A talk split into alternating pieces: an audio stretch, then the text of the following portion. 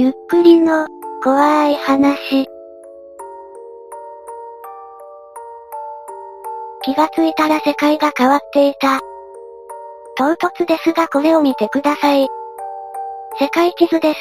小中学校でよく見た記憶がありますよね。ですが何か違和感を感じませんか主にこの辺りのことです。オーストラリアって、こんな位置でしたっけ？と、思った方は多いんじゃないでしょうか。思った方も思わない方もとりあえず続きを見てください。オーストラリアの位置おかしくね。ちょっと世界地図見てみて。オーストラリアの位置変わってない。オーストラリアの位置がインドネシアと近すぎない。あとニュージーランドってあんな位置にあったっけオーストラリアの北東にあったような記憶があるんだけど。オーストラリアの位置が違うとわめくものが、2チャンネルにスレを立てました。見てみたけど20年前から同じ場所にあるが、いつ気づいた、マジで笑った、子供の頃見てた地図は何だったんだろう、位置の言うことが分かって悔しい。意外と賛同する住人が多いですね。オーストラリアってもっと太平洋の中心にポツンとあるイメージじゃなかった。あんなにインドネシアと近かったっけ？ニュージーランドも位置が違うし、これ調べてみたら、マンデラエフェクトという現象らしくて、実際には存在しない世界の記憶を持ってる現象、つまり平行世界のパラレルワールドの世界から、今の世界に移ってきたのが原因らしい。前の世界にいた人は、今のオーストラリアの位置に違和感を覚えるらしい。という現象があるそうです。ただしこのマンデラエフェクトという言葉は、学術的な言葉ではなく、インターネットスラングなので真に受けないでくださいね。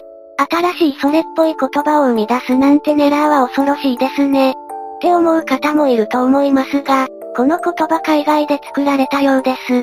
ネルソン・マンデラという方が語源のようですね。南アフリカの元大統領のこの人ですが、上に書いてある通り、2013年に亡くなっております。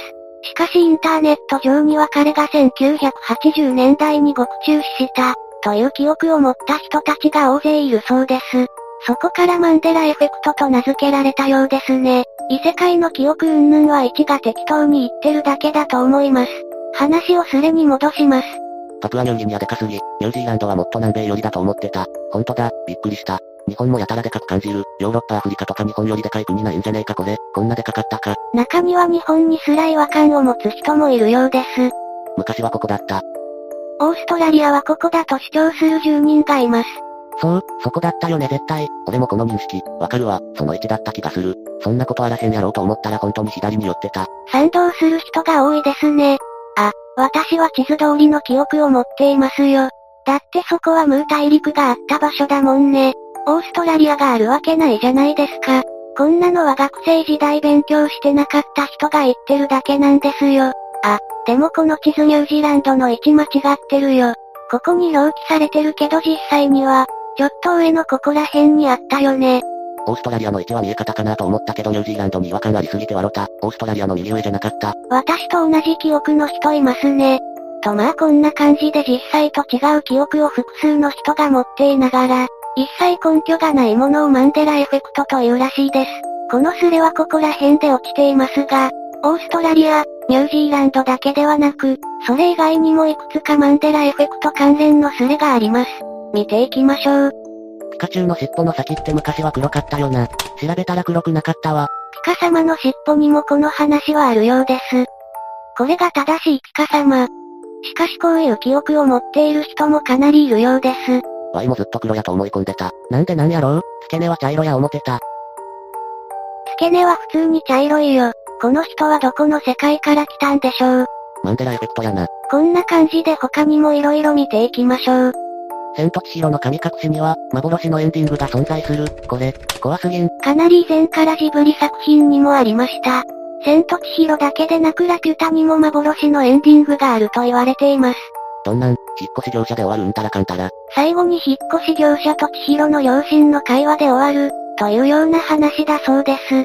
劇場で見た記憶ある。こういうやつ多すぎるけどその記憶ほど当てにならんもんはない。引っ越し業者のは見たことあるんだよな。あれなんで消されたん最後のシーン劇場で見たやつと DVD は確かに違う。引っ越し業者のシーンあったもんな。などと結構な数の人がやはり見たと言います。ではラピュタ関連のスレを見てみましょう。ラピュタの幻のエンディングの件について、語れよ。2004年のスレです。まだマンデラエフェクトという言葉がない時代ですね。ジブリがないって言ってるならあるわけがないじゃん。当然ですがジブリは否定してるんですよね。パズーが手を振ってて、シータがバケツ持って丘の上で振り返るやつ、実家にビデオがあった気がする。それそれ、俺も見たことある気がする。何？それって今カットされてんの？俺も23見たことある気がするな。やはり複数人に同じ記憶があります。俺は飛行石を暖炉に戻すシーンを見たような気がす。飛行石のアップで石の縁がキラッと光るみたいな、背景がシータの暖炉だったような。実は別パターンでシータの実家の暖炉に飛行石を隠す、というのもあります。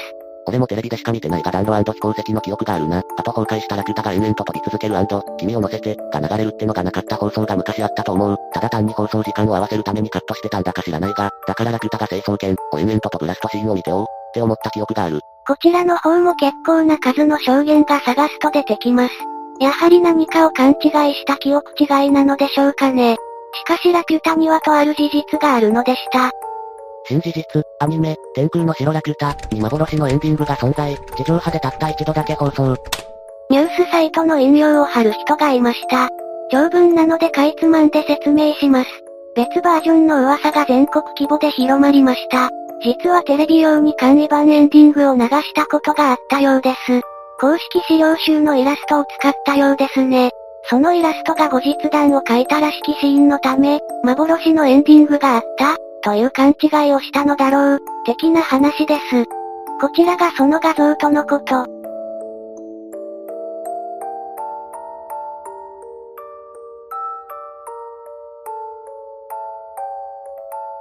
このイラストは後日談っぽいね。きっとこれが噂の真相だったのでしょう。え、暖炉に飛行石を隠す方はって。さあ次に行きましょうか。宮尾進がもっと昔に亡くなっていた記憶。宮尾進って、奥さんが亡くなった数年後、2000年以前に亡くなった記憶があるんだよね。長男がテレビに出始めて間もない頃で、宮尾進が息子を連れて出演していた。両親を立て続けに亡くしてかわいそうだな、と、テレビを見ながら思っていた。後で宮尾進が存命だということを知って、ずっと前にどこかのスレに書き込んだら、自分も、という人が思った以上にたくさんいてびっくりした。このように有名人の静止に関しても結構あるようです。同じく、ニュース見て、あれ、と思った、奥さんが亡くなられたのとか、ボール巻きとかとごっちゃになってたんかな。ニュースを見た瞬間のなんとも不思議な気分、俺の記憶が間違ってるのかデジャブなのか、とにかくガチで真剣に気持ち悪くて悩んでしまった。もっと前に亡くなられてたような。不気味ですね。マンデラエフェクトのウィキを見ると、下田景樹、小林亜生、時田藤夫。この3人も死亡時期に違和感を感じる方が多いそうです。似ている人と勘違いしてるとかなのでしょうかね。最後に紹介するのはまたアニメの話になります。ドラえもんに詳しいやつちょっと来い。何しろ幼い頃の記憶なので、曖昧なのは勘弁してもらいたい。今から十数年前、俺が小学生の頃なんだけど夜中に尿意で目が覚めたんだ。それでトイレに行って、特に何があるわけでもなく小便を済ませた。子供部屋に帰る途中テレビのある今を通るわけなんだが、性に目覚め始めていた俺は、夜中にはエッチな番組がやっている、と思い込んでいた。幼い頃夜中にテレビを見たというものが語り始めます。実際プナイト2とかギルガメッシュナイトとかはやってたし、間違いではないんだけど、それで以前兄貴と見たことがあったちょびひげのおっさんがエッチなレポートする番組を見たくてテレビをつけた。親は開花、兄は隣の子供部屋で寝ている。すでに俺の股間のコロニーレーザーは臨界間際だった。でも、テレビに映ったのはエロスでも何でもなかった。そこに映ってたのは、ドラえもんだった。でも、俺が知ってるドラえもんとは明らかに違っていた。俺が知ってるドラえもんは、ドジでのろまででも優しい少年としっかりしてるようでおっちょこちょいの猫型ロボットのドタバタアニメだと思っていた。漫画の単行本も持っていたし、雑誌の連載も飛び飛びながら読んでいた。その夜見たドラえもんは、ドラえもんだけどドラえもんじゃなかった。グロテスクな描写があるわけじゃない。バッタモンってわけでもない。ただしんしんと、のび太が歩いているだけだった。音はない。呆然と見るしかなかった。こんな時間になぜドラえもんがやってるのかとか、こんな話は見たことがないとかいろんな考えが頭を駆け巡った。そうこうしてるうちにのび太はその歩みを止めた。親兄弟に気づかれたくなかったため音量を最小限絞っていたため、聞き取りにくかったが確かに伸びたが、行かなきゃ、と言ったようだった。階段はないのに、階段を登るような感じで再び歩き始めた伸びた。そのまま画面は白くフェードアウトして、試験電波の画面になった。寝ぼけてた、と言われればそれまでだけど、エロスに敏感な少年は意識がかなりはっきりしていたと思う。翌日友達に話しても誰も見ておらず、大人になってネットで検索してもそんな話はないみたいだった。誰か同じような話を知ってる人はいないかドラえもんを夜中に見た記憶がある、という書き込みでした。この人だけが言っているならば勘違いで片付くのですが、どうやらそうではないようです。妄想をつ、夢に決まってんだろ。その頃の映画版の CM を寝ぼけてみただけなんじゃね。ほとんどの人は信じませんね。まだガキの頃の話なんであんまり覚えてないんだけど、確か同じようなのを見た記憶があるんだ。本当に記憶曖昧なんだけど一応聞いとく。似たものを見た、という人が現れました。7、8年前のこと、昔深夜の番組を録画したら、その次の番組も録画してしまった。そこに例ののび太が歩くだけのドラえもんが映っていた、とのこと。スレ内ではこの人が実家にあるそのビデオを持ち帰ってきて、どんなものが映っていたかレポートはしています。途中でテープがぐちゃぐちゃになったと言って画像のウプなどはしませんでした。ちょっとうさんくさかったのではしょりました。興味があったら元スレ覗いてみてください。ネタじゃなくてガチで記憶の片隅にこの記憶があるんだけど、俺はテープとか撮ってないけどさ。次スレで他にも現れました。やはりこの話にも複数人が記憶にあるというのです。この話は通称、行かなきゃ、と言われています。最後のセリフからですね。今見てもらったスレで初めてこの話が出ました。今では藤子 F 不二雄先生が亡くなった日の深夜に放送された、などの話も出ているようです。そしてドラえもんにはもう一つ、タレント、という幻の話があるそうです。ちょっとだけ紹介しましょうか。ドラえもん、謎の怪、タレント、のび太とドラえもんが通り抜けフープのようなもので地球の内部に入って、妙な人たちに案内され、行き着いた先に、地球の模型のようなものがあって、それが割れて、中から血のような黒いものが流れていて、それを見たのび太とドラえもんが震えて抱き合って終わり、という回があって、トラウマになっています。誰か知りませんか？